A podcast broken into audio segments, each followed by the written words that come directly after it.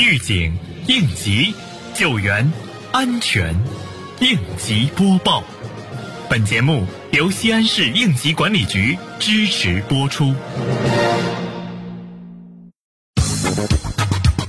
近日，国务院安委会第一考核巡查组前往雁塔区督导检查安全生产和消防工作。巡查组对雁塔区红砖南路社区实地查看，重点检查社区的文化建设、消防通道设置、数字化指挥大厅系统运行、电动车车棚充电桩使用以及应急救援站设施设备等相关情况，并就下一步工作提出要求。要夯实安全责任，增强企业安全生产和消防工作应对能力，画好警戒线，织牢防护网，推动安全生产和消防工作取得新成效。日前，未央区应急管理局组织危化品安全监管培训会，通过培训提升企业的安全意识和认知水平，落实执行安全制度以及操作规程，完善应急处置防范措施，确保每个工作环节安全可靠，扎扎实实抓好安全生产工作，全力降低安全风险，确保安全形势持续稳定向好发展。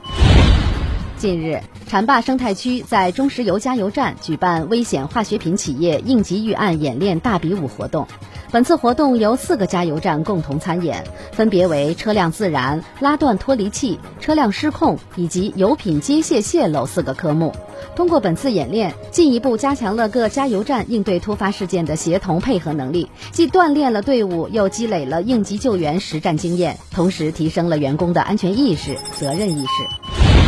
在生产储运过程中，一旦发生危化品泄漏，首先要防止扩散，迅速疏散无关人员，隔离污染区。如果是易燃易爆化学品的大量泄漏，一定要第一时间拨打幺幺九进行报警。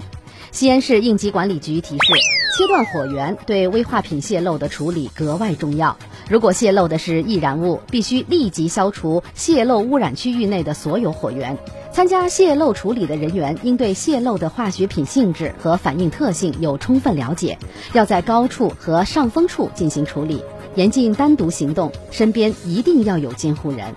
感谢收听本期应急播报，我是舒兰。